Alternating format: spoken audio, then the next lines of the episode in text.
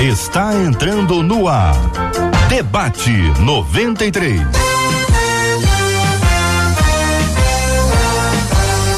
Realização 93 FM. Um oferecimento Pleno News. Notícias de verdade. Apresentação J.R. Vargas. Alô, minha irmã. Que a bênção do Senhor esteja aí sobre a sua vida, sobre a sua casa, sobre a sua família. Que a bênção do Senhor encha o seu coração de alegria, de felicidade, de muita paz na presença do nosso Deus Todo-Poderoso. Cid Gonçalves, bom dia, Cid. Dom Vargas, bom dia, campeão. Como é que você tá, meu irmão? Tudo tranquilo? Graças a Deus, muito bem, bem meu querido Cid Gonçalves, dando bom dia a você, aos nossos ouvintes, a turma que já nos acompanha aqui pelo Facebook, pelo YouTube, pelo site da Rádio 93 FM com imagens. Tá ligado aí? Tem imagens do programa. É rádio com imagem de TV para você participar, interagir, estar com a gente aqui na melhor. É Facebook, é, é YouTube, é o site da Rádio 93 e, claro, no áudio em Rádio 93, sempre ligado com você, 93,3, no nosso aplicativo. E, claro, minha gente, sempre muito legal lembrar que nós também estamos no Spotify. Marcela Bastos, bom dia.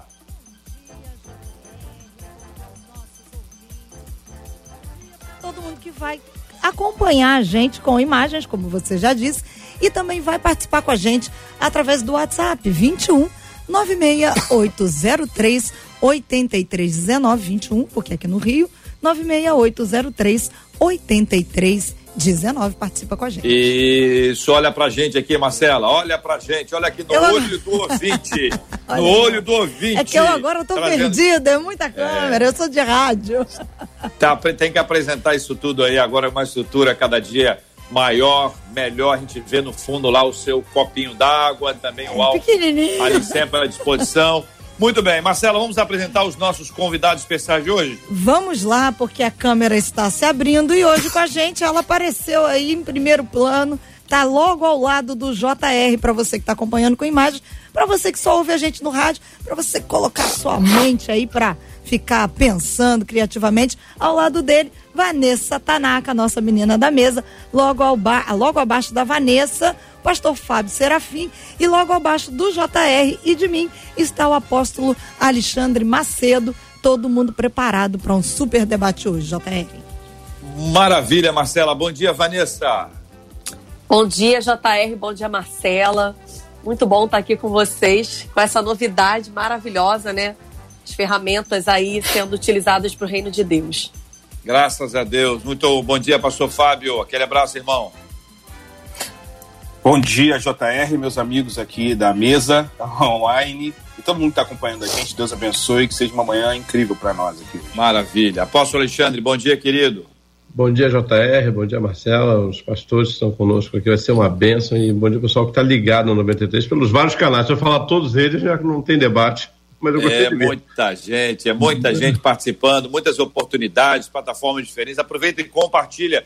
Quem está no Face, compartilha Legal. logo. Quem está no YouTube, manda logo o link, compartilha para que outras pessoas possam acessar e estar interagindo com a gente hoje aqui também. Porque o tema, né, Marcelo? O tema, pelo amor de Deus, hein, Marcela? Pois é, uma das nossas ouvintes diz o seguinte: neste diferente e difícil tempo que nós estamos vivendo, pergunta ela como agir quando se é o único convertido da casa e ainda é jovem, diz ela. O que fazer quando a nossa família não tem entendimento espiritual? Como é que a gente mantém o equilíbrio diante de toda essa insegurança? E no caso de filhos convertidos, que é o caso dela, e pais que não são, a questão da autoridade muda. Como é que a gente ganha a nossa família para Jesus no meio do caos? É a pergunta Pastor dela. Fábio, vou começar ouvindo o senhor, hein, sobre, sobre esse assunto. Quero a sua opinião sobre o tema, Pastor Fábio. É, é uma situação muito complicada, né? Delicada. Eu, eu durante um bom tempo da minha vida, quando era criança, eu ah, era cristão sozinho dentro de casa, né? Meus pais, minhas irmãs, todo mundo se afastou e eu fiquei indo para a igreja sozinho e é uma situação muito difícil porque uh, de alguma forma você não tem nenhum tipo de, de acompanhamento ou de instrução. Mas eu penso, JR, é, que em dado momento o caráter de Cristo que está sendo moldado é, em cada um de nós, no jovem em especial, ele vai ter que aparecer. O caráter de Cristo ele vai ter que brilhar e isso vai ser percebido através de atitudes de amor, de sujeição, de domínio próprio. Então eu acho que e, e talvez isso é para introduzir né, uh, o assunto hoje, mas eu penso que a coisa mais importante que você precisa acontecer nesse período é o caráter de Cristo aparecer através de atitudes práticas dentro de casa.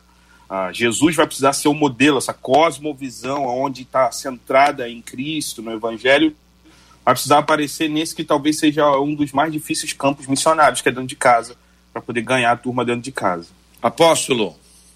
Hoje está Na verdade, eu ia usar um texto por analogia. Quando Paulo escreve a sua primeira carta a Timóteo, no capítulo 4, versículo 12, ele diz para o jovem pastor Timóteo o seguinte: Ninguém despreze o despreze pelo fato de você ser jovem, mas seja um exemplo para os fiéis na palavra, no procedimento, no amor, na fé e na pureza. Vamos fazer uma analogia? Se ele tem que ser exemplo entre os fiéis, que dirá entre os infiéis? Então, eu acho que esse texto se aplicaria muito bem à vida dele. Eu acho que o que Paulo orienta Timóteo, por analogia, pode ser aplicado à vida dele também. O procedimento, ser um exemplo na palavra, no procedimento. Se ele tem pai e não é um crente, já continua valendo, como sempre, honrar pai e mãe, como orienta a palavra de Deus nos mandamentos. Vanessa. Então, JR, eu trabalho com adolescentes e alguns dos meus adolescentes é, são os únicos cristãos dentro de casa, né? E às vezes eles vêm me perguntar, até porque são adolescentes, é, quem ouvir, né? Eu ouço meu pai quando de, ouço meu pai e minha mãe quando diz para eu não ir para a igreja porque não precisa, ou ouço meu pastor, ouço meu líder, e eu sempre converso com eles, é, falando para eles, olha, tem um mandamento muito importante que diz que é para você honrar o seu pai e sua mãe independente se eles são cristãos ou não. Não tem um adendo ali dizendo que honra teu pai e tua mãe se eles forem cristãos. É para honrar papai e mamãe, independente da situação. Então, é, o primeiro conselho que eu dou para eles é, em relação à situação é, deles obedecerem os pais, honrarem os pais, porque assim, com o exemplo, eles vão conquistar os pais. E, como todo mundo já, já disse aqui, é, três coisas a gente pode deixar, né? Exemplo, exemplo e exemplo. é, tem, tem, um, tem uma maneira de pensar, tem, tem várias, né? Graças a Deus, Deus nos dá a possibilidade de pensar. Uma delas é exatamente o, o, o outro lado. Na minha casa só tem não crente. Qual que é a outra possibilidade? Tem duas. A primeira é só tem crente. A segunda é está quase todo mundo crente. Pode, pode, você pode colocar outras muitas aí. Então, o momento que ele está, é, é para estar tá lá no, no, todo mundo crente, ele está na primeira etapa, né? Está na primeira etapa aqui, não tem ninguém crente. Só você, né, ouvinte? Pelo amor de Deus, hein? Na minha casa não tem ninguém crente? Tem, tem você. Então, aqui, primeiro ponto é esse aqui. Para chegar nesse outro nível aqui em cima, todo mundo crente, tem uma estrada. Tem uma estrada ah, um amigo, uma amiga pode ter tido uma experiência diferente. Os pais são convertidos, ele nasceu num lar cristão. Que bênção, que privilégio enorme. Não foi o privilégio que teve o apóstolo Paulo. Não foi. Não foi o privilégio que teve Pedro, Tiago, João. Por mais que ele tenham tido alguma experiência religiosa, o cristianismo entrou na vida deles posteriormente. Então, vai vendo como Deus a, a vai preparando as pessoas para que elas possam ser, na sua segunda geração, criar uma família aos pés do Senhor. Ainda que a geração anterior não se converta, porque nós não somos os convertedores, aqui entre aspas. Quem converte é o Espírito Santo. Agora há um trabalho a ser feito. E se é trabalho, irmãos, dá trabalho, né? Vamos falar um pouco sobre o trabalho que dá o trabalho da conversão, o trabalho da evangelização, o trabalho da obra missionária. Alguns são, são chamados para ir para o Afeganistão, outros são, são chamados para ir para algum, algum país asiático, outros são chamados para ir para dentro de casa. Então, dentro de casa, ainda mais agora, hein? Hein? Ainda mais agora? Como é que faz, queridos debatedores? Eu acho que agora, mais do que nunca, ele vai ter que dar o testemunho dele que é crente. Né? Vai ser, ser 24 horas no ar, igual a 93, 24 horas no ar, testemunhando para a família. E muito mais com ações, com atitudes, do que com palavras, hein? É, é JR, eu lembro de uma passagem é, onde, lá em Segunda, Segunda Reis, capítulo 5, onde a gente pode tirar algumas lições, porque é, havia uma menina cativa, né, na casa lá do, do bonitão do Namã, e ela, apesar de não ser da família, foi adotada, entre aspas, por aquela família, estava convivendo ali, e ela, com o seu exemplo, né, ela trouxe a, a, sua, a sua vida cristã, as experiências que ela teve com Deus para aquele lugar, para aquele ambiente, né? E eu, eu vejo que quando ela entrou ali e ela falou assim, ela era uma menina, era uma jovenzinha, uma adolescente, e ela chegou e falou assim: "Eu sei quem pode te curar, eu sei quem pode, eu tenho resposta para essa tua essa tua dor".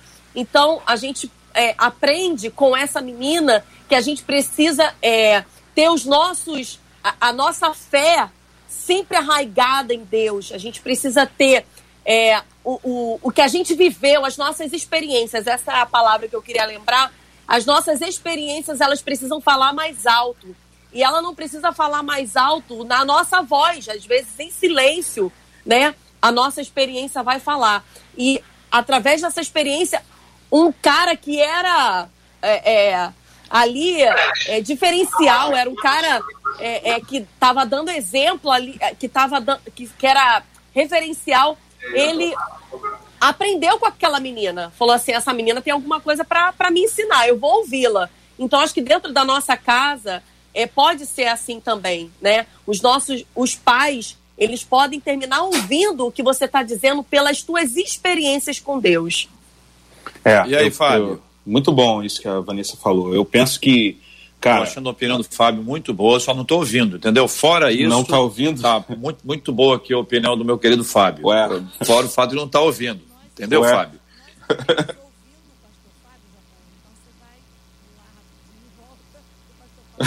é você que está errado, JR. ah, eu penso que. Tá todo mundo ouvindo aí, né? Ok, né? Ah, eu penso que, cara, o modelo de Jesus vai precisar necessariamente aparecer. Né? Quando você olha para Jesus, Jesus veio para que eram os seus e os seus não receberam. No entanto, ele nos amou profundamente ao ponto de dar a própria vida por eles. Eu acho que o primeiro estágio é o estágio do amar. Amar a ponto de, de, de, de entender o, o, envio missional. Né? O JR falou muito bem. Muita gente vai ser enviado para a África, muita gente vai ser enviado para ganhar seu pai e sua mãe. E não tem nenhum demérito nisso, você está cumprindo o chamado pelo qual Jesus colocou. É difícil demais, porque dentro de casa você vai ser avaliado a partir do teu caráter que você tem construído ao longo de anos. E, e essa é a maior experiência, é, é a característica é, maior né, da experiência do encontro com Cristo. É que Cristo tem a capacidade de, no encontro dele, transformar-me a ponto de, no estágio A, eu saio, sou transformado no estágio B para ir para um estágio C diferente do que eu era. Aqui na minha igreja, a Tanaka vai poder dar muitos testemunhos disso, a quantidade de testemunhos de pais que falavam: meu filho era assim, encontrou Jesus, mudou, transformou, o evangelho transformou ele e isso foi percebido de formas práticas, na, na praticidade do dia a dia. Então, para quem está passando por isso, imagina a quantidade de gente que está passando por isso. Eu dei, antes de começar o debate ali, eu dei um, um, uma zapeada lá para todo mundo da igreja que passa por isso para ouvir. Acho que o grande lance é você, cara, compreender o modelo de Jesus e segui-lo. Amar, é, sujeitar. É evidente que a sujeição vai ter o limite na palavra de Deus. as autoridades têm sobre nós autoridades e o limite é a palavra de Deus. Os pais têm autoridade sobre nós e o limite é a palavra de Deus. Você vai ter que conhecer a palavra de Deus para entender esse limite. Mas a grande questão é desenvolver o caráter de Cristo. Entender que você é um missionário e que o modelo de Jesus precisa ser reproduzido em você dentro da sua casa. Acho que essa é a grande sacada daquele que está passando por uma situação como essa.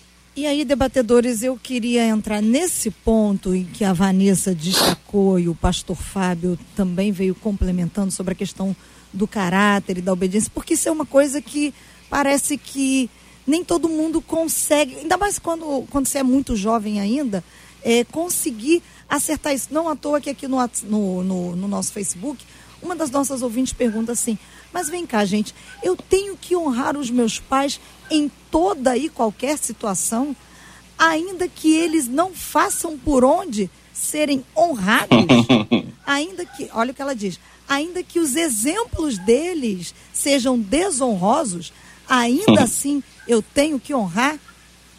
É, o texto bíblico de Êxodo não abre brecha, né? Não tem, não existe nem jurisprudência para isso. Ele diz: a honra teu pai e tua mãe para que os prolongam os seus dias. Ele, Paulo vai dizer isso lá na frente, né? Então nós vamos entender, eu acho que, que esse jovem, eu creio que são duas fases diferentes. O adolescente, que aí não tem jeito, e aí não é só o adolescente descrente, até o adolescente crente para a gente ajustar é difícil. Imagina o descrente. E o jovem, né? Então, acho que são fases da vida que as emoções estão igual ao vulgão, estão em erupção. E administrar isso realmente numa família não crente, só como o pastor Fábio colocou muito bem, com muita graça, com muito amor, com muita dependência de Jesus Cristo. É, eu penso que sim, tem que honrar. E, e, e isso é um princípio, uma ordenança. Não é uma coisa tipo assim, quando eu tiver com vontade, eu vou fazer isso, tá entendendo? Agora, eu acho que uma coisa muito legal que, que vai responder isso é o fato do amor ágape. Né? O, o, o amor ágape é o amor de Deus para conosco, mas sobre todas as coisas é o amor que a gente precisa desenvolver. Então, os outros tipos de amor, que é o amor filéu, por exemplo, de casa, da família, o amor eros, todos esses outros amores, se não estiverem banhados, baseados no amor ágape, eles não fazem sentido. Por exemplo, se for perceber, tem gente, tem muitas pessoas que namoram uma pessoa, daí termina o relacionamento, ele não consegue ficar sozinho, ele precisa ter uma outra pessoa no outro dia, porque ele não conheceu o amor de fato que é Jesus. Então, quando eu me banho do amor de Deus, ou seja, esse amor ágape, e ele começa a ser construído dentro de mim, essa é a base para eu amar quem, por exemplo, briga comigo. Essa é a base para eu amar, por exemplo, quando meu pai e minha mãe falarem algo que eu não quiser ouvir. Não tem a ver com o que eu ouvirei deles, tem a ver com o amor que eu manifesto dentro de mim para amar. Por isso que Jesus vai se apresentar como esse modelo e eu vou precisar necessariamente copiá-lo. É evidente que eu vou ser constrangido alguns dias. É evidente que vai ter dia que vou dar vontade de jogar tudo pro alto. Mas a vontade vai ter que ser subjugada pelo modelo inspirativo de Jesus. Isso é o evangelho. É renúncia o tempo todo. E todo jovem que começa a caminhar com Jesus começa, talvez, dentro de casa, já compreender esse tipo de renúncia. E, e Marcela, é, você estava falando, eu tenho que honrar mesmo os meus pais. O apóstolo falou, não tem precedentes e não tem mesmo. Então, eu tenho até um caso de um pastor aqui da nossa igreja, que foi nosso adolescente aqui, e ele chegava em casa e o pai dava tapa na cara dele, é, porque ele tinha ido à igreja, ele apanhava e ele é, falou assim: Você não vai, eu não quero você lá. Até que o filho foi é, é cedendo, né? Foi é, se fortificando, porque ele vai crescer, ele vai ser adolescente a vida inteira né? Então ele foi crescendo, foi se fortificando na palavra, foi tendo sabedoria para debater com o pai, para passar o desejo do coração dele para o pai. Porque uma coisa, Marcela, é a gente é, discutir com pai e mãe. Outra coisa é a gente conversar com pai e mãe. Tem uma diferença muito grande. Né? A gente não alterar o tom da nossa voz quando a gente quer expor a nossa opinião. A grande verdade é que hoje os adolescentes, eles não têm essa, esse discernimento, eles não têm essa, essa diferença se está falando alto, se está falando baixo, e aí ele vai, aquele que começa a dar uma de galinha da bola, né? E ele começa a, a gritar com os pais quando ele precisa ter esse equilíbrio, mas como ter esse equilíbrio como adolescente? Então, isso vai ao longo do tempo, ele vai adquirindo essa experiência, ele vai adquirindo essa sabedoria e com certeza, né, lá para frente, é um processo que ele vai ter que passar, mas lá para frente. E esse menino, esse pastor, é, o pai dele aceitou Jesus, né? E hoje ele, ele é um pastor da nossa igreja. Então, a Legal. gente consegue ver com exemplos que vale a pena se manter fiel a Deus nesse processo. E acho que uma coisa, acho que uma coisa muito bacana também que a Tanaka está falando é, é, que é um processo de fato. a falta de maturidade, né? Essa, esse, essa maturidade ela vai se desenvolvendo. O próprio, quando a gente começa a caminhar com Jesus, a gente vai amadurecendo. Imagina um adolescente, uma criança. Mas, cara, pode acreditar, sempre, sempre, quando te faltar essa instrução bíblica dentro de casa, Deus vai enviar alguém para ficar com você. Cara, Aí, sempre, sempre vai ter alguém, vai ter o pastor, mas óbvio, né? O pastor de forma mais abrangente. Mas, cara, vai ter um líder, vai ter um grupo de célula, vai ter um líder de jovem, vai ter alguém que vai te discipular. Eu me lembro da quantidade de pessoas que Deus enviou para investir na minha vida a tempo. É, o meu primeiro seminário, quando eu era adolescente, um pastor pagou para mim. Hoje eu sou pastor, cara. Então, nessa ausência de instrução bíblica de dentro da casa, Deus sempre vai enviar alguém para cuidar e para te conduzir nesse caminho. Isso aí é fato. Na verdade, eu tenho até um testemunho, eu acho até que o pastor Silas conta esse testemunho, eu fiquei impactado, de um jovem que se converteu e a família toda era islâmica. E depois ele apoiou quase um ano, e depois de um ano a família disse: oh, me leva lá para conversar com o teu pastor. E aí eles foram. Esse pastor, e o pastor assim: eu quero aceitar esse Jesus. E o pastor disse: mas por quê? Nós passamos um ano batendo nesse menino e ele não, é, não mudou. Por final, como ele era o primogênito da família, o Mohammed, né, da família, eles envenenaram o filho e não morreu. É. E aí você veja o poder do Evangelho, o poder do nosso Deus. É. Glória a Deus. E, JR, esse testemunho que o apóstolo Alexandre traz, eu acho que acaba tendo de encontro ao, ao, aos corações de alguns dos nossos jovens e adolescentes que estão acompanhando a gente. Não estou aqui, aqui pelo nosso WhatsApp, 21 96803 8319, um, acho que uma das nossas ouvintes disse o seguinte: Eu sou a única convertida aqui na minha casa. E o meu pai é muito difícil de conversa, de entabular qualquer tipo de diálogo com ele. Porque ele pensa da maneira que ele quer, e ela diz assim: principalmente o que mais me fere é que ele pensa da maneira que ele quer com relação a Deus e com relação à salvação. E quando eu disse que eu iria me batizar, ele disse: Bom, já te levei até na porta da igreja, agora o teu batismo eu não vou, não. E ela disse: Pois eu fui.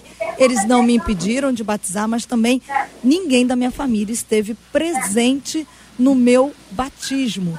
Então, eu acredito que esse testemunho que o apóstolo já deu de antemão, antes até de saber desse do que eu iria ler aqui, do que chegou aqui pelo WhatsApp, acaba confortando e consolando. Porque aqui pelo WhatsApp, pelo, pelo Facebook também, uma outra jovem levanta e eu queria saber de vocês, porque esse é um tempo em que também se prega muito a liberdade. Qualquer limite já se diz que os pais são ditadores, enfim, acaba se também trabalhando um outro lado em que tem que ter um equilíbrio e a maturidade, como foi levantado aqui. E uma das ouvintes diz: e como é que a gente lida com pais ditadores? Eu queria levantar é, essa questão com vocês, para a gente poder tentar criar na mentalidade deles até que ponto se pode ser realmente um pai ditador, uma mãe ditadora, ou até que ponto isso pode ser um, é, um pensamento dessa época, desse século, que faz com que, ah, não, em mim ninguém manda, você já cresceu, você manda na tua cabeça, vai para frente, faz o que você quiser. Treinamento. Isso é treinamento para ela. é, eu acredito que ela precisa exercer a misericórdia nesse momento, né? Porque os pais dela é, tiveram uma história de vida, têm um passado, né? E de repente eles estão é, colocando somente para fora é, o que eles não receberam, né? Porque a gente coloca para fora o que a gente recebe o que a gente não recebe também.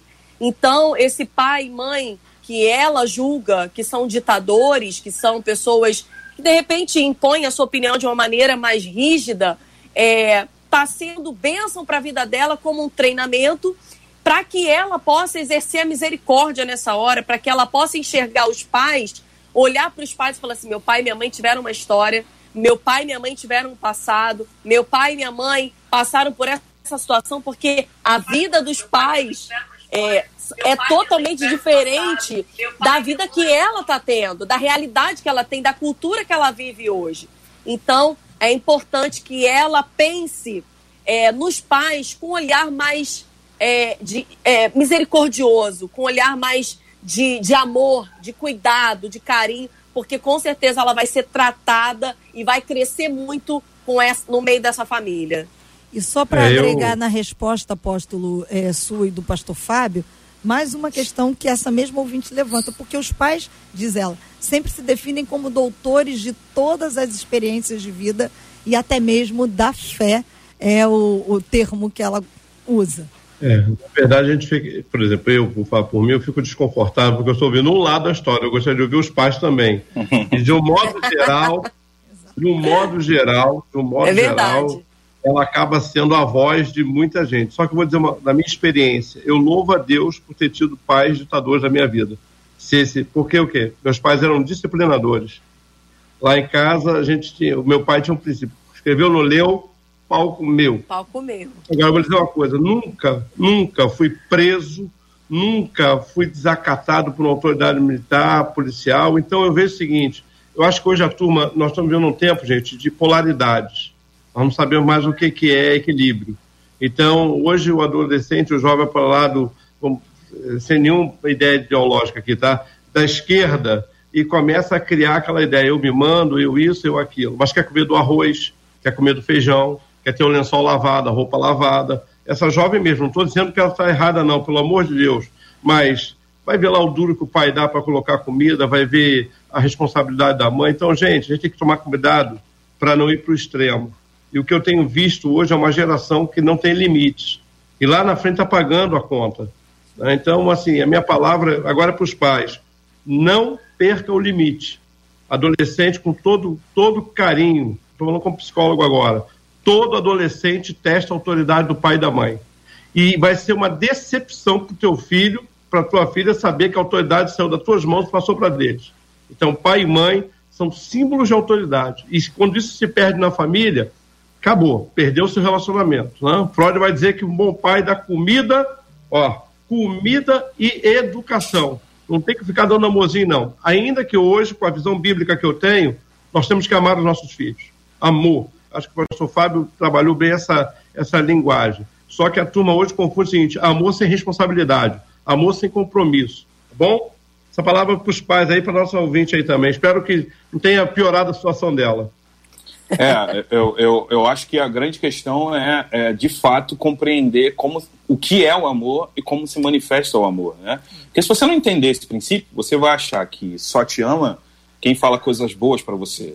E quem te repreende não ama você. E aí a gente vai olhar para o Evangelho que vê que Deus é amor, mas se esquece do capítulo 1 de Romanos, que diz da ira de Deus para com a humanidade. Ou seja, esse Deus que é amor está irado com a humanidade caída, porque Deus estabeleceu um princípio e a humanidade feriu esse princípio. Ou seja, Deus trabalha com o princípio de justiça.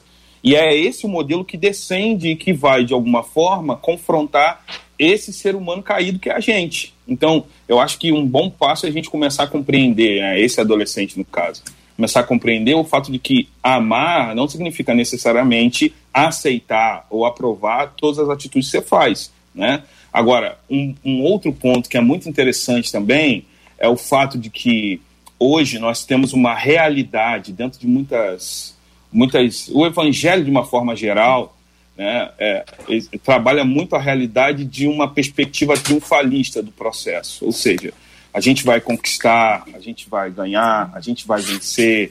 E aí a gente não é preparado para ser perseguido. A gente não é preparado para sofrer pelo evangelho. Porque muitas vezes a gente acha que isso é uma realidade da Arábia, isso é uma realidade de países perseguidos, do Irã, quando na verdade você pode, e muitos serão perseguidos por causa do evangelho, dentro da sua casa. Então, há necessidade extrema de que, de alguma forma, a gente comece a de dentro das nossas comunidades, e aí o pastor estava falando para os pais, eu estou falando para líderes, da gente tirar do meio da nossa igreja essa percepção triunfalista do processo. Por quê? Porque o, o, o filho que está dentro de casa com o pai que está perseguindo, ele não vai saber lidar com perseguição, quando na verdade a perseguição faz parte da história do cristianismo. Uh, ser perseguido por causa da cruz de Cristo deveria ser uma honra para todo mundo, inclusive dentro de casa. Então, eu não estou dizendo que Deus não pode converter os pais, eu não estou dizendo que a vitória não vai chegar, eu só estou dizendo que a gente precisa aprender a lidar com esse nível. Talvez é esse jovem que escreveu não seja tão maduro para maduro compreender isso agora. Mas de uma forma abrangente, eu quero dizer que o evangelho trará necessariamente perseguição, em muitos casos dentro de casa. E aí a gente vai ter que estabelecer qual Deus a gente quer seguir. Porque, por exemplo, na minha própria igreja teve alguns casos de pessoas que saíram de casa por amor a Jesus. Porque chegou num nível tão, tão bizarro que é tipo, ou fica aqui uh, com, sem Jesus ou vai sair daqui. E saíram. Então, eu não estou dizendo que isso é um padrão, eu estou dizendo que a, as escrituras sagradas vão dizer para nós que caminhar com Jesus, em último estágio, é caminhar com a perseguição. E aí a gente vai ter que sair desse estágio de vitória nessa história sempre, em todas as esferas, para poder compreender que o evangelho também é perseguição, em muitos casos dentro de casa também. JR. JR está nos ouvindo? É, acho que o JR não está nos ouvindo. A Luciana vai tentar fazer contato aqui com eles. E baseado nesse ponto que o pastor Fábio trouxe, sobre essa questão de que o evangelho também é um preparo para a gente saber que a gente vai ser perseguido, nós seremos confrontados naquilo que a gente acredita, a gente né, eh, vive, porque dentro de casa é onde nós precisamos viver, né? de fato aquilo que a gente acredita. Tanto que uma das mães mandou para a gente aqui pelo WhatsApp e ela diz: Olha, gente, eu estou passando por isso, eu vou trazer nessa linha do que o, o, o pastor Fábio trouxe, porque pode ser que esse filho não tenha entendido o real sentido do evangelho, mas na outra ponta também a mãe que está sofrendo pela perda do controle. Ela diz assim: o meu filho saiu de casa porque ele não aceita a minha autoridade. Ele é cristão, ele é batizado, só que ele quer gritar mais alto do que eu. Vivemos só eu e ele. Meu filho chegou a me chamar de fracassada. Ele tem menos de 18 anos. Eu, eu confesso para vocês, eu já estou me considerando uma ditadora. Cheguei a perder o controle, bati no rosto dele, porque quando ele gritou comigo, eu não aguentei e agora eu estou sem saber o que fazer, pergunta essa ouvinte. Apóstolo. Opa, então vamos lá. Assim, eu acho que questão da agressão nunca é boa. Nunca é boa, né? A mão que alisa não é que bate. Agora, uma coisa que eu entendo do pastor Fábio é que a pessoa saiu de casa por amor ao evangelho, não por rebeldia, pelo que eu entendi. Exato. É. Então, então por exemplo, o que eu estou vendo agora aí, que a moça está colocando para a gente, é alguém que está saindo de casa porque não aceita. Autor... Pois é, não aceita a autoridade da mãe. Eu acho que é bom a gente fazer essa distinção né? Porque senão a turma vai dizer assim, pô, o pastor me respaldou. Isso. Foi isso que eu entendi isso. e acho que também não foi, quer dizer, eu não entendi assim, eu entendi que a pessoa chega num limite que não dá mais para viver a fé dela, isso, não é o caso dele. E assim, eu vou dizer o seguinte para ela, e agora eu vou falar com o psicólogo, a batida, bater não é bom, mas a Bíblia, em Provérbios diz o seguinte, ó, se for necessário, corrige com a vara. Então, da próxima vez, não usa a mão, usa a vara. E uma coisa que eu entendo é o seguinte: vou deixar muito claro para todo mundo. Está comendo do meu arroz, do meu feijão, não sabe o que é pagar uma conta de luz, uma conta de internet, uma conta de água, tem que aprender o valor da obediência, o valor da disciplina. A Bíblia diz lá em Romanos que a vara, a espada, não vem de balde, ou seja, disciplina não vem à toa.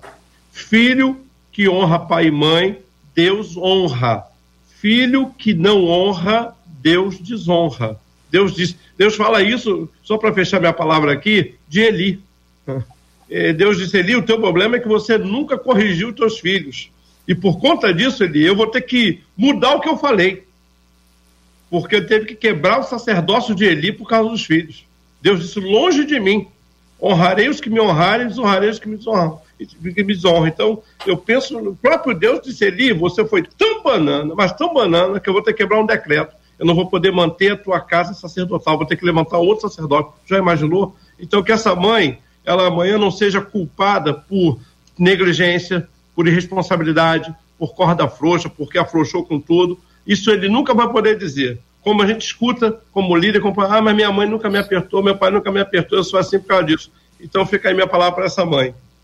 E, e muitas vezes é, eles gritam esperando um socorro.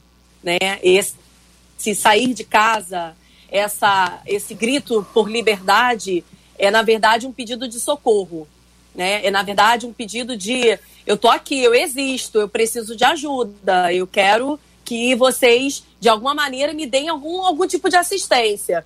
E eu lembro de uma cena de um filme até muito engraçado que é o Todo Poderoso, né? Onde ele vai responder, é, ele está respondendo os pedidos ali das pessoas e uma hora ele chega, tá cansado e ele dá sim para todo mundo. E o que que acontece naquele sim? O, a cidade vira um caos, né? E eu dou muito esse exemplo para quando eu vou falar para pais de adolescentes, eu passo essa cena de filme e eu falo para eles: o, o, excesso de sim, ele gera caos na vida do seu filho. A gente precisa aprender a ter equilíbrio. Nem sim de mais, nem não de menos, nem não de mais. A gente precisa aprender a ter equilíbrio, saber como é que a gente sabe disso? Só pedindo orientação aos céus, a Deus, lendo Bíblia, jejuando, orando pelos nossos filhos, declarando bênção é, sobre a vida dos nossos filhos. A grande verdade é que a gente não quer ter esse trabalho. É, a gente quer é ser o pai amigo, o pai. É, ah, que pai bonitinho, que pai legal. Eu já falei para as minhas filhas, eu tenho duas adolescentes, né? Então, é, eu, eu, eu vivo isso na prática e eu falo para elas: eu quero ser mãe de vocês. Eu não quero ser amiguinha que depois vocês vão chegar na escola e falar assim: ah, minha mãe é tão legal, minha mãe é tão bacana. Não, eu quero ser a mãe de vocês, porque amiguinho eles têm na igreja, eles têm na escola, eles têm, é, é, é, principalmente na igreja, né? Mas pai e mãe precisam ser a voz de influência e é, a voz de sim e de não, principalmente a voz do não, porque eles vão crescer através do não. E é, complementando o que o apóstolo está falando, eu também tive uma mãe um pai extremamente. Eu não vou chamar de ditadores, não, porque eu também não fui presa, eu também é, não é, casei, me casei virgem, me casei é, na juventude com, com um só marido, estou casada há quase 20 anos. Então, toda a minha criação, isso é, isso é reflexo da minha criação. Isso é reflexo dos sims e dos nãos que eu recebi. Você quer ter uma vida abençoada, adolescente? Você quer ter um reflexo de luz lá na frente? Obedeça ao seu pai, ouça o seu pai e a sua mãe. É lógico que não é para. É, é, muitas vezes os pais, às vezes por causa da história de vida, tem um reflexo na vida dos filhos diferenciado, que não é tão bom assim, mas também é para o nosso crescimento. É, eu estou aqui imaginando, vendo vocês falarem, estou imaginando o sentimento dessa mãe que a Marcela colocou agora, né? É um sentimento talvez de insucesso. É, isso é terrível. Isso acaba com uh, uma pessoa que uh, se dedicou e fez aquilo que pôde para poder uh, educar os seus filhos. Eu diria que o seu erro aí, né, não, a gente não tem parâmetros para poder avaliar de forma mais abrangente, né? Acho que o, o, excesso de, de raiva, e por isso que nessa hora tem que ter é, é, esse domínio próprio, né? isso, que, isso que a Bíblia vai dizer de, dos pais também não é, manifestarem, suscitarem a ira dos filhos, porque aí bater no rosto significa muito, é algo que, que marca para sempre. Não vai esquecer mais isso. Mas eu também penso que a única coisa que os pais têm, fora, óbvio, né, sua voz de autoridade, e a, a, autoridade dada por Deus, porque essa ninguém tira, né? Uh, por mais que teu filho não te veja como uma autoridade, foi Deus que te deu essa autoridade, você a tem. Uh, mas eu penso que a única coisa que a gente vai ter é as escrituras sagradas. E aí ela mesma vai dizer para a gente criar os nossos filhos no, no, na lei do Senhor. Eu me lembro de vezes que minha mãe me levou para a igreja quando eu não queria ir. E graças a Deus por esses dias em que minha mãe me levou para a igreja quando eu não queria ir. Hoje eu cuido de jovens que reproduzem a mesma coisa. Eu sou um pastor, então eu penso que enquanto eles tiverem idade, e como o próprio apóstolo colocou dentro da sua casa, dependente de você, a última voz de autoridade é a sua, a despeito das consequências que você possa ter. Por exemplo, seu filho fala, querer falar alto coisa do gênero. Mas você é a voz de autoridade e essa autoridade foi dada por Deus. E eu penso que o equívoco vai ser quando você abre mão dessa autoridade. O erro é quando você, como a Tanaka colocou, tenta se igualar para ser ouvido. Você nunca mais será respeitado como pai. Teu filho vai te ver como um amigo, como uma amiga. O mal desse presente século são pais, são mães que falham neste princípio e querem agradar ao ponto de ter filho hoje batendo na cara de pai e de mãe, brincando, e pai permitindo que isso aconteça de forma muito tranquila. Então, é, por um lado, dizendo especificamente para esse caso que a Marcela colocou, eu penso que uh, o seu equívoco aí foi de, de fato bater na cara, não necessariamente de corrigir. Minha mãe me corrigiu várias vezes, minha mãe batia na perna com todo cuidado, com vara, com chinelo, com um monte de coisa. Mas hoje, cara, o amor da minha vida é minha mãe. Eu já perdi meu pai, tenho minha mãe. Amo profundamente. Nenhum momento eu tive raiva, ódio da minha mãe. Isso é uma coisa que você não entende na hora. Na hora você não entende, é depois que você vai entender. Então, acho que é até demais esperar que eles entendam na hora ali. Né? Mas, sobre todas as coisas, eu penso que os pais precisam tomar para si essa função de autoridade que foi Deus que deu. É, foi Deus que deu para você essa autoridade. E abrir mão disso, é abrir mão de fato, até é, é, da, da cultura que seu filho vai ter. Porque se ele não respeita você, pai, não vai respeitar professor na escola, não vai respeitar pastor, não vai respeitar ninguém. E aí a culpa vai ser sua, pais. Isso é fato. É, e o pastor Fábio tocou num assunto muito interessante, é que essa é, é o pai hoje está se igualando com o filho, né?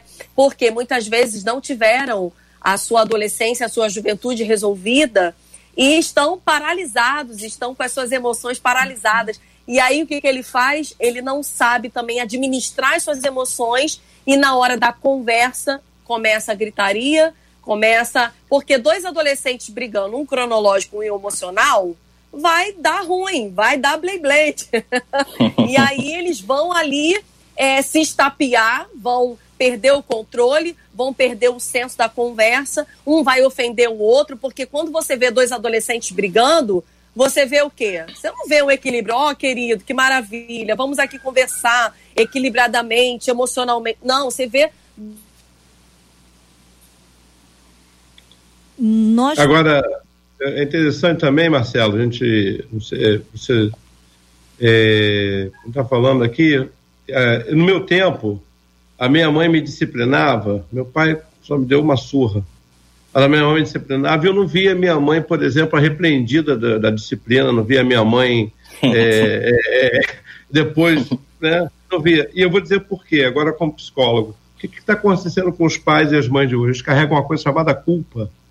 Hum. Isso é a culpa que acontece. A gente não consegue administrar a criação do filho, a gente usa a lei da compensação. Quando essa lei da compensação falha, nós voltamos, voltamos para a culpa. Ah, eu não eduquei, eu não passei tempo, eu não fiz isso, eu não fiz aquilo. Mas eu entendo claramente que a necessidade hoje em dia tem feito os pais trabalharem, tem feito os pais sair de casa. E eles têm colocado a educação de filhos. Eu não sei se você parou, pastor Fábio, a Vanessa, todo mundo falou, é meu pai, a minha mãe. Uhum. esse contato. Hoje a criança fala, o adolescente, meu tio, a minha avó, a vizinha. Então, esse contato de pai e mãe hoje está fragilizado. E essa imagem está sendo desconstruída cada dia pela mídia. Cada dia.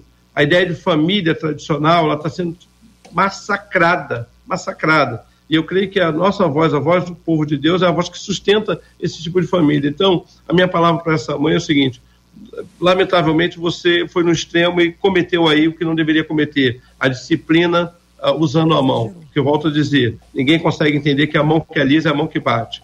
Mas também acho que ela foi a um extremo. Agora estou falando para a mãe. Ela foi a um extremo. Não é bom, não é bom ir ao extremo. Mas que ela não perca a autoridade dela, que ela não negocie princípios. Porque até os pais estão ouvindo isso para a gente. Não adianta você se carregar de culpa e você negociar, não, eu deixo, porque eu já não passo muito tempo com ele. O tempo que tem, e pai e mãe não é medido pela quantidade de tempo, é pela qualidade do tempo. Se ela tiver uma boa qualidade de tempo, olho no olho com ele, isso vai ser resolvido. Nós estamos recebendo aqui. Bom, JR já está nos ouvindo, JR? Já está aqui de volta com a gente? Ah, JR. Então, fique à vontade entre nós. É para orar agora? Não, JR. Eu vou, eu, vou, eu vou te dizer aqui o seguinte: nós estamos recebendo muitas mensagens, porque a gente começou falando tanto para filhos é muito interessante, né? Porque o debate tem falado ao coração dos filhos que querem alcançar os pais e dos pais que estão se sentindo alcançados pela mensagem dos nossos debatedores, que estão entendendo, em alguns casos, que perderam o controle e que agora é preciso retomar esse controle. Alguns que perceberam que passaram um pouco da medida na tentativa da retomada desse controle, mas que, mas que também estão pedindo graça a Deus. E um dos nossos ouvintes, ele está ouvindo a gente lá em Pernambuco, JR, e ele diz assim: Eu queria que vocês fizessem uma pergunta aos debatedores. Qual o conselho que é possível que seja dado a um filho que se converteu a, a Cristo, mas cujos pais servem a outros deuses e obrigam esse filho a participar de todo aquilo que envolve a serventia desses pais a outros deuses. Ele diz como agir com sabedoria e ao mesmo tempo honra com os meus pais. Então, então eu faço a pergunta que o ouvinte fez para os nossos debatedores. Vanessa, me ouvindo direitinho, gente? Sim, sim. Tá. Então, é, é uma situação bem complicada, né? Dependendo dessas, desses outros deuses aí, é, ele vai ferir né, o princípio que ele está seguindo. Então, é, quando ele. É, é um tempo, dependendo da idade dele também, é um tempo que ele vai ter que agir com sabedoria, ele vai ter que agir com equilíbrio, porque ele vai estar. Tá é, é, ele vai ter que explicar, conversar com os pais e dizer que aquilo ali não faz parte mais é, do, é, do que ele crê, do que ele acredita como verdade. E tentar é, argumentar no equilíbrio, na conversa, não na gritaria. Aí quem vai ter que ser mais maduro vai ser o filho, né? É, e expor para o pai o que ele pensa como verdade. Eu acredito que uma boa conversa, nada foge de uma boa conversa ele pode tentar é, ali passar alguma. É, tentar achar o equilíbrio dos pais e, e, conversar com os pais sobre essa situação. Ô, Vanessa, você trouxe para nossa conversa a menina lá de 2 Reis, capítulo 5, não foi? Foi. Aí você falou do Naman, que na sua opinião é bonitão, não foi você que falou isso? Não sei, né? Porque você é falou cara, isso. Você falou isso. Sei que lá. Falou isso chique. É, Ele era o dono da cocada preta. Certo. Então vamos falar dele. Vamos falar dele. Os pastores já entenderam para onde nós vamos agora. Você, você puxou a gente, mas quem vai tirar a gente de lá são eles. Olha, no segundo livro dos Reis, no capítulo 5, versículo 18 e 19, logo depois da cura. O sujeito agora está curado. Se você acha que ele era bonitão, leproso, depois da lepra, o homem estava rompendo em fé. o homem estava cheio de graça.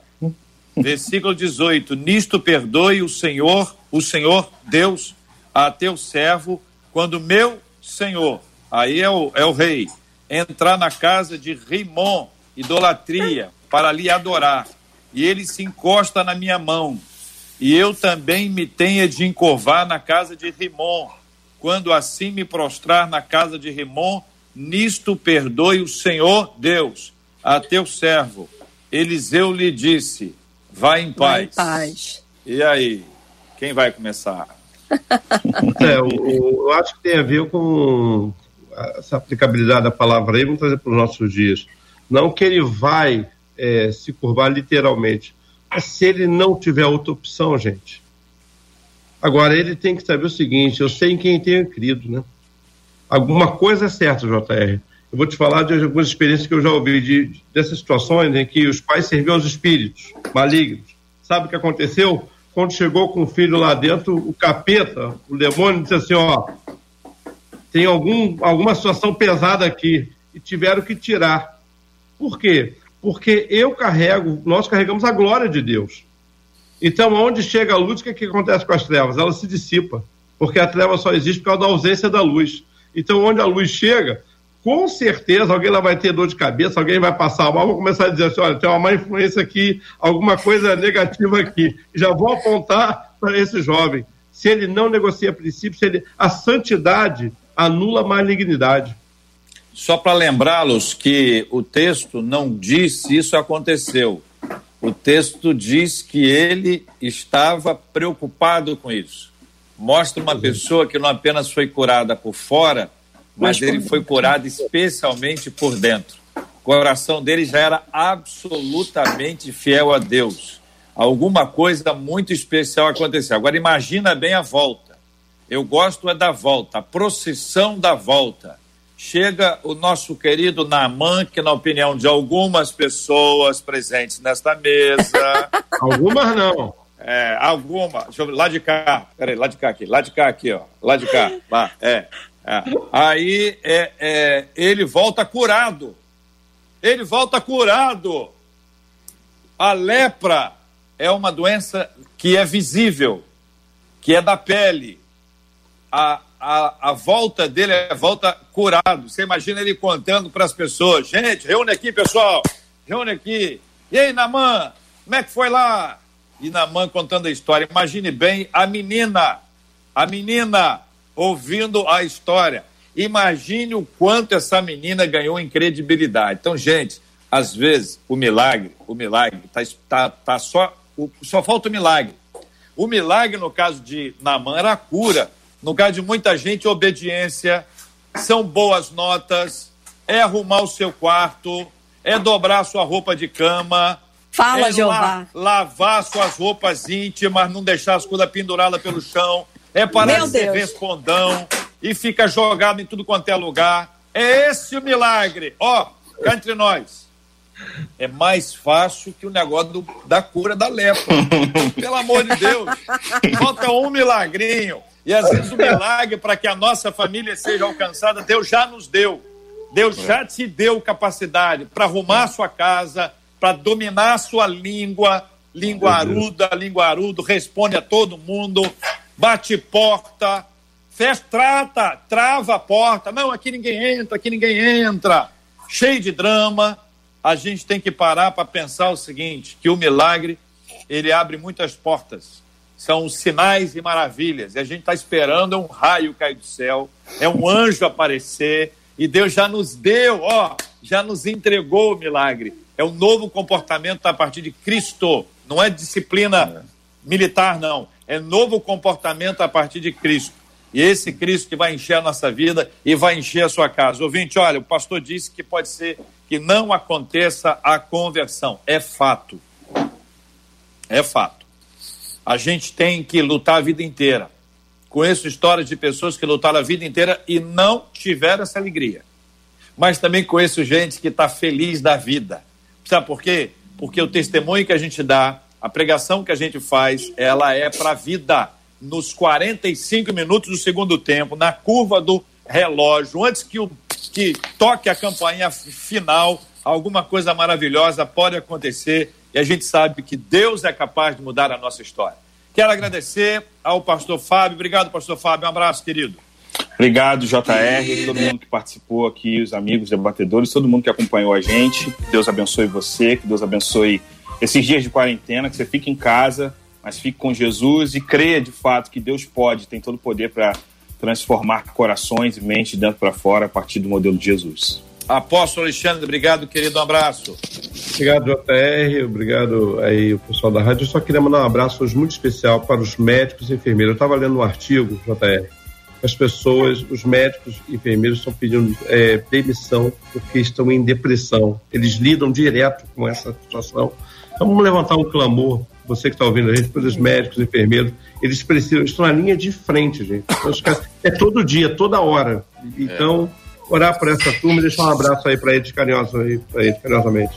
Muito bem, a gente tem orado, apóstolo, todos os dias, seis ao meio-dia e às 18 horas, incluindo esse assunto. E eu quero lembrar que o médico, o enfermeiro, a equipe da limpeza, da nutrição, da farmácia, da administração, pessoal pessoal do transporte, a galera que está nos hospitais aí nessa linha de ele volta para casa. Às vezes. Imagina o desespero de falar assim: será que ele está trazendo misericórdia? Vanessa, obrigado, Vanessa. Amém, gente. Foi muito bom é, participar dessa experiência nova aqui com vocês. Deus abençoe. Um abraço para todos vocês. Quero deixar Romanos 12, 2 aqui para que vocês possam meditar transformai-vos pela renovação do vosso entendimento. Amém. Em nome de Jesus. A Daniele está aqui no YouTube, está dizendo que ela é enfermeira, ela tem, ela está dizendo, e vejo todos os dias os meus colegas tristes. Eu queria lembrar também do pessoal de limpeza urbana, porque uma das coisas importantes nessa época agora é a limpeza urbana, né? E a galera não para. E tem gente, por exemplo, por exemplo, que pega aquela luva suja, entendeu? E coloca junto com lixo normal. A gente tem que botar isso numa outra embalagem, gente, porque o camarada pega aquilo lá e aquilo é, meu Deus, misericórdia. Marcela, obrigado, Marcela. JR, você disse que aos 45 sempre, né, Deus pode agir. Vou, duas das nossas ouvintes dizendo aqui, uma delas, ela aceitou Jesus aos 14 anos. A família, ela lutou durante muito tempo em oração, diz ela. Hoje ela tem 42 anos e ela diz: "Eu e a minha casa servimos ao Glória Senhor". E a outra ouvinte dizendo: "Não desista". Eu também fui a primeira a me converter a Jesus. Foi uma luta travada, mas vi meu pai e a minha mãe servirem ao Senhor. Hoje eles já dormem no Senhor e a minha esperança é que iremos nos reencontrar na glória, JR. Maravilha. Quero mandar um abraço também aqui para Valdélia, que é enfermeira, e para quem estiver lavando a louça aí, muito obrigado por lavando a louça na hora do programa. Você está ajudando muito, viu? Vanessa, avisa as meninas que se aparecer atrás da câmera a gente vê, tá bom? Na frente, atrás de você, na frente da câmera, a gente consegue ver também. Tá bom? Marcela, nós vamos fazer em breve um programa especial para os nossos ouvintes e especialmente voltado para a turma que está na área de saúde. E a gente vai ter aqui quatro, quatro ou três pessoas à mesa para nos ajudarem a pensar nesse aspecto aqui que envolve esse trabalho precioso e especial. Nós vamos orar porque a louça não para, a água continua aberta. Nós vamos orar, apóstolo. Chora conosco, apóstolo. Vamos colocar diante de Deus esse tema esse assunto, agradecendo ao Senhor e pedindo a Ele que tenha misericórdia de nós, orando como todos os dias pela cura dos enfermos e consolo aos corações enlutados em nome de Jesus. Oremos. Pai, eu te agradeço pelo dia de hoje, pelo teu cuidado, pelo teu amor. Te agradecemos, Senhor, porque sabemos que a tua boa vontade perfeita e agradável tem estabelecido. Oramos agora, Senhor, pelo nosso país, oramos pelos médicos, pelos enfermeiros, por todos os profissionais da área de saúde, oramos pelas famílias enlutadas, oramos, Senhor, pelos nossos governantes, para que tenham sabedoria do céu para administrar a situação na terra.